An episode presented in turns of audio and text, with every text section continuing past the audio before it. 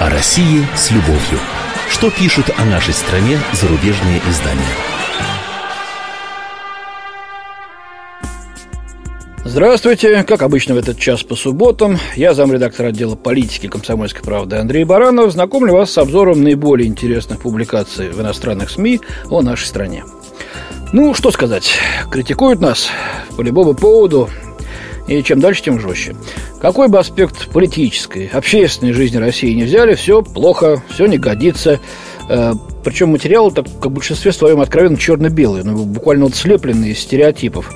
Э, отвратительные, омерзительные даже власти, сплошь погрязшие в жестокости к своему народу, лицемерие, воровстве и коррупции, отвратительно ведущиеся на мировой арене. Это с одной стороны. С другой же, героическая, честная, умная, молодая в большинстве своем оппозиция, э, не зашоренная легендами об особом пути о своеобразии России, ну и имеющая современный западный менталитет и ориентирующийся, соответственно, на мировые демократические ценности, на лучшие цивилизационные идеалы, э, Западом же, собственно говоря, и сформулированы. Вот такая вот картина. Ну, и ежу понятно, кого при столь очевидном раскладе э, наши западные коллеги-журналисты поднимают на щит, а кого, так сказать, валяют в грязи. Это, кстати, не критиканство с моей стороны, не злобное фырканье. Давайте почитаем некоторые из публикаций последних дней, и, надеюсь, будет понятно, что определенные основания для вышеозначенных выводов у меня все же есть. Вот Уилл Ингланд из американской Washington Post написал материал под названием «Путин показывает, что не собирается уступать США». В чем же ну, во-первых, российский парламент принимает закон, имеющий целью затруднить деятельность неправительственных организаций, которые получают деньги из-за границы. Чем это плохо? Ну, автор, естественно, тут же дает слово оппозиции, которая вешает на власть всех собак мгновенно. Они хотят заблокировать свободные каналы информации. Это говорит Григорий Мельконянц, вице-руководитель независимой организации «Голос». Людмила Алексеева, 84-летняя глава Московской Хельсинской группы. Основная цель закона – унизить независимые и неправительственные организации, говорит она. Другой аспект – внешняя политика. Путин считает, что Запад все время пытается найти слабое место в нашей обороне, э, чтобы обогатиться за наш счет, а мы должны ответить соответствующим образом, говорит Георгий Мирский, эксперт по ближневосточной простите, политике России. Э, по его мнению, это объясняет российскую позицию по Сирии и нападки на НКО. Еще цитата. «Россия считает, что многое сделала для США и не получила ничего взамен». Это говорит Марк Кац, профессор университета Джорджа Мейсона. Ну вот э, э, оба этих наблюдения корреспондент напрочь отвергает и даже пытается их высмеять, иронизируя над болезненным, как он пишет, самолюбием русских. А, на мой взгляд, очень верное суждение. Э, смотрите, договор СНВ подписали и ратифицировали, в ВТО вступили. Американцев и НАТО в Афганистан и обратно через свою территорию возим, э, потому что через Пакистан у них с этим напряг, они Пакистан вынуждены чуть ли не каждый день бомбить. Ну а что взамен? ПРО у наших границ. Принятие дискриминационных антироссийских законов, лицемерная истерика, которую э, мы видим, когда принимаем свой закон по НКО, практически аналогичная тому, что уже почти 75 лет существует в Штатах. Ну вот об НКО давайте поговорим подробнее. Э, Бенемин Биддер из Шпигеля, немецкого издания, пишет. «Э, Репрессии против НКО. Кремль клеймит правозащитников как иностранных агентов. Э, цитата. Законопроект, помимо прочего, предусматривает усиленное наблюдение за группами, оказывающими влияние на общественное мнение и получающими деньги из-за рубежа. Если поправки, согласно плану, вступят в силу осенью, то природоохранные организации вроде Greenpeace или организации по наблюдению за выборами «Голос» будут вынуждены четыре раза в год предоставлять государственным аудитам, и аудиторам, простите, доступ к бухгалтерской отчетности и отчитываться о применении спонсорских денег, поступивших из-за рубежа. Конец цитаты. Ну, будут отчитываться, и что? В США и некоторых других западных странах так и делают. Э, все отчеты в порядке. Ну, пусть, если они будут в порядке, пусть работают дальше. Кстати, если уж мы заговорили о США, там соответствующий закон от 1938 года был изначально направлен против э, пропагандистов гитлеровского режима. А сейчас, в первую очередь, используется для противодействия иностранным спецслужбам. Прямо так и говорится. Вот, например, э, в прошлом году ФБР на базе этого закона провела, э, провела операцию против Кашмирско-американского совета. Была, была такая неправительственная, некоммерческая организация в США. Э, лоббистская организация оказалась, которая тайно финансировалась пакистанской спецслужбой ISI. Комсомолка писала об этом. Зайдите на наш сайт kp.ru, можете посмотреть. Кашмирско-американский совет. А, вот глава московского отделения фонда Генриха Бёля Йенс Зигерт, дальше я анализирую статью в Шпигеле, э, Зигерт предупреждает, что поправки не затрагивают напрямую иностранные организации, но оказывают негативное влияние на их российских партнеров. Например, Мемориал, природоохранные организации и объединение ЛГБТ. Очевидно, Кремль по-прежнему оценивает угрозу переворота наподобие украинской оранжевой революции 2004-2005 годов как высокую оценивает эту угрозу, пишет издание. И напоминает, что Вашингтон вскоре после переизбрания Путина выделил 50 миллионов долларов на поддержку правового государства и укрепление гражданского общества в России. А вот французская Лакруа юрнически подмечает, что законопроект, направленный на контроль деятельности неправительственных организаций, может коснуться и Русской Православной Церкви. На страницах этого издания слово берет Михаил Федотов, глава Совета при президенте России по правам человека, и посмеивается. Простого факта получения пожертвований за границей достаточно для того, чтобы попасть под этот закон. Ведь РПЦ получает деньги от своих епархий, расположенных за рубежом, говорит Федотов. Ну, тут, правда, все с ног на голову поставлено, то что РПЦ получает свои деньги от своих отделений, расположенных за рубежом. Деньги заработанные или полученные в качестве пожертвования. Это вам не 50 лимонов от Газдепа все-таки. Есть разница, согласитесь. Э, тем не менее, Human Rights Watch оценивает законопроект как чрезмерный. Некоторые неправительственные организации заявляют о намерении сопротивляться контролю за своей деятельностью со стороны государства, утверждая, что они скорее откажутся от, своего, от всего иностранного финансирования, сообщает издание. О, вот пусть откажутся окажутся, и посмотрим, сколько из них после этого смогут продолжить свою подвижническую деятельность. К другим темам. Пьер Авриль французской «Фигаро» сокрушается, что российские руководители злоупотребляют детекторами лжи – Министерство внутренних дел подвергнет проверке на детекторе лжи всех кандидатов на должность полицейского, сообщает издание. Для повышения в звании и получения должности МВД также будет применять эти устройства. Мэрия Москвы использует полиграф для выявления коррумпированных чиновников, ответственных за тендеры, проводимые муниципалитетом. Э, также частные компании, такая, например, как Интерос, прибегают к использованию детекторов лжи при найме сотрудников. Э, это плохо, спрошу я. Тем более, что технологии, эти методы их применения пришли к нам с Запада. Там в порядке вещей давно все. Оказывается, плохо для России, потому что позволяет э, государству вмешиваться во внутренний мир человека пишет автор. Вот во Франции, получается, не вмешиваются. Логика малышей, ей-богу, какая-то. Э, я напомню, что в 2004 году Дума приняла у нас закон о коммерческой тайне, позволяющий носителю конфиденциальной информации самому определять системы контроля, требующиеся ему для выполнения своих задач. Ну, и с этого момента как раз началась анархия полная. Поэтому, наверное, новая редакция закона назрела. А вот две заметочки о грядущих в России больших международных событиях. Кортни Уивер из британской Financial Times утверждает, что косметический ремонт Владивостока вызывает сомнения. На краю Тихого океана Россия открывает мост будущего Владивостока, который окажется самым длинным в мире и станет заметным объектом в облике этого дальневосточного портового города, пишет автор.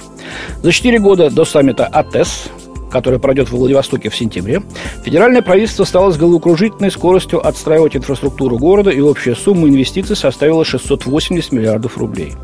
И хотя большая часть зданий близка к завершению, бытует мнение, что Владивосток превратился в потемкинскую деревню наших дней, где слишком большой упор делается на масштабность и внешний вид проектов, а не на их практичность, отмечает автор.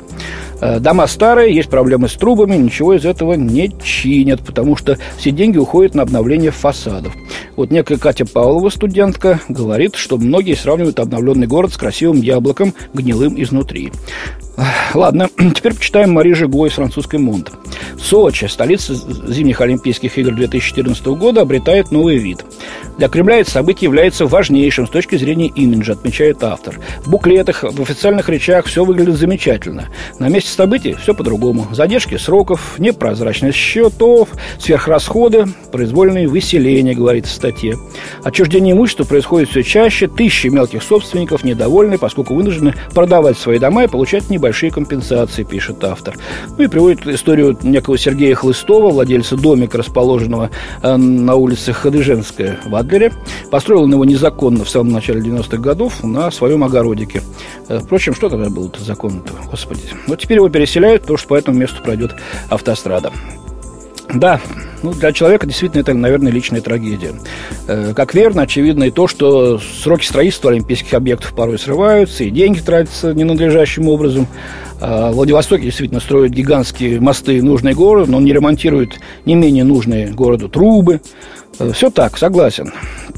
Точно так же, как это, кстати, происходит в любой другой стране, на маломальски масштабном саммите или на тех же Олимпиадах. Я побывал на нескольких таких мероприятиях, и везде это имело место быть, что называется. Меня другое интересует. Э, вот что, ничего иного про Владивосток и Сочи авторы не смогли написать?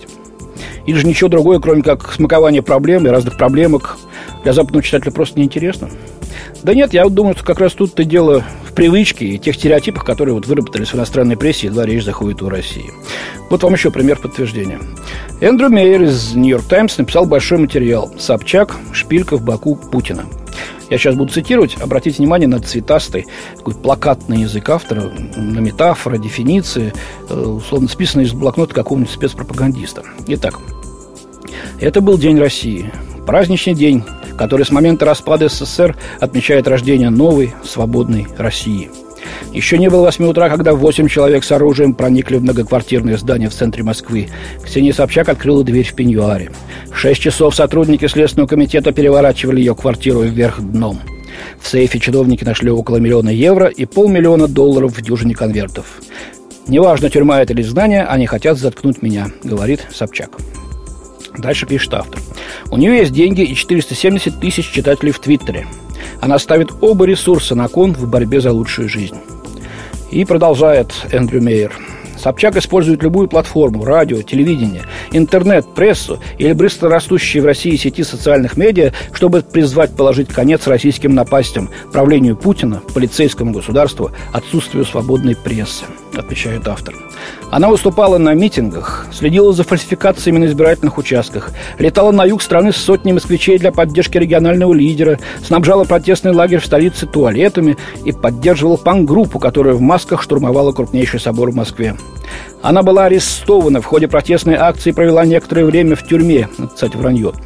Однако она продолжает давление, рискуя своей прибыльной карьерой ради демократического развития Родины, рассказывает автор. Собчак хорошо знает, как выглядят пытки Кремля, пишет автор. Она помнит, как Ельцин вел кампанию против ее отца Анатолия Собчака. В феврале 2000 года ее отец умер от сердечного приступа. До нее причина смерти была ясна. Стресс, вызванный преследованиями Кремля. А, ну, как умер Анатолий Собчак, на этот счет есть другие версии, которые я сейчас озвучивать не буду. Вернее, от чего и с кем. А вот я смотрю, Борису Николаевичу досталось. Оказывается, в Нью-Йорке разницу между ним и Путиным вовсе не видит. Кстати, ни слова в статье о том, что Анатолий Собчака от судебного преследования в свое время спас именно Путин. Э, до сих пор, кстати, не все считают, что это было сделано соблюдением всех норм закона. Я напомню, что Собчака вывезли в Париж на спецсамолете. Читаем дальше статью. Прошлом году доход Ксении Собчак, согласно журналу Forbes, составил 2,8 миллиона долларов. Ее коммерческая империя включала линию одежды, колонки в журналах, долю в компании, мобильной связи, духи, радиошоу и совладение шикарным рестораном. Она вела огромное количество шоу на телевидении, от топ-модели по-русски и «Дома-2» до собственных политических ток-шоу «Госдеп» и «Собчак живьем» на телеканале «Дождь». Многие оппозиционеры утверждали, что Собчак не заслужила место на политической сцене. В декабре ее выступление практически потонуло в свисте. В марте свистевших было меньше, пишет автор. Я понимаю их страх. Собчак может бросить тень на имидж оппозиции. Они, возможно, правы, но я не могу изменить сделанного, не могу изменить биографию. Это уже цитата уже самой Ксении Собчак. Вот приводится мнение Антона Носика, одного из ведущих российских блогеров, который говорит, что не стоит недооценивать Собчак. То, что она делает, может оказаться более важным, чем работа любого другого оппозиционера. У Путина есть стоящие за ним кремлевские силы, но у нее есть кто-то, кого нет у него – фанаты. После обыска у Ксении был такой же взгляд, как на похоронах отца, пишет автор, уязвимый, шокированный. «Я не политик», — говорит Собчак, по крайней мере, пока. Дважды ее вызывали на допрос. Э, после обыска уволили из программы «Дом-2» и «Топ-модель по-русски». Ксения говорит, что Кремль хочет разжечь классовую войну, конфискуй у нее деньги. Вот такая статья. Ну, войну с креативным классом, очевидно, э, имеет в виду Ксения Собчак. Хотя для начала задекларировала бы, собственно, свои доходы, что ли. Э, потому что, в отличие от публикации, вернее, выкладок Форбса, никаких следов миллиона евро налом в ее налоговых декларациях не обнаружено. Судя по этим декларациям, Ксения, несмотря на все свои громкие и прибыльные проекты, в общем-то, жила куда скромнее. Э, получается, либо утаивала доходы, а за это, кстати, в Америке лет на 20 можно сесть в настоящую тюрьму, а не на 10 минут в автозак и потом позировать оттуда через решеточку многочисленным фотографам. Э, либо кто-то зачем-то эти деньги, э, купюры дал Ксении Анатольевне. Тогда откуда дровишки, Ксюша? И в завершение о готовящемся концерте Мадонны в Петербурге, точнее, о скандальной политической подоплеке его. И тут политика, как страшный рок, Россию преследует. Американское издание The Daily Beast опубликовало материал под заголовком «Русская революция Мадонны». Авторы принятого в Санкт-Петербурге закона о запрете пропаганды гомосексуализма среди несовершеннолетних собрали немало критики от групп, выступающих за права геев со всего мира. Однако самая трудная ситуация им предстоит этим летом, пишет The Daily Beast. Через несколько день, не, простите, через несколько недель в городе планируется концерт Мадонны – Звезда прозрачно намекала, что выступит в защиту российских геев или против самого закона. Вряд ли репутация России по части соблюдения прав человека, и так уже подмоченной, пойдет на пользу осуждения со стороны одной из самых высокооплачиваемых певиц, пишет издание. Городские законодатели выразили беспокойство тем, что Мадонна, возможно, будет раздеваться или скажет что-то в защиту прав российских геев прямо перед публикой, э, в числе которых, кстати, могут оказаться несовершеннолетние. Автор закона Виталий Милонов уже заявил, что организаторы концерта были предупреждены, и что в случае нарушения им придется отвечать по закону. Ну и приводится цитатка, естественно, от очередной крутой нашей оппозиционерки, журналистки, гей-активистки и, кстати говоря, гражданки США Маши Гессен. Она заявила, что закон демонстрирует три лица – коррупции, цензуры и государственного фашизма. Ну, издание с ней, безусловно, соглашается и выдает такой тезис против закона. Теперь, мол, в качестве пропаганды гомосексуализм может интерпретироваться даже держание друг друга за руки в общественных местах. Ой, ну противный, уймитесь уже, что ли, я не знаю. У меня на сегодня все. До свидания. Наслаждайтесь летом. В студии был замредактор отдела политики комсомольской правды Андрей Баранов. О России с любовью. Что пишут о нашей стране зарубежные издания?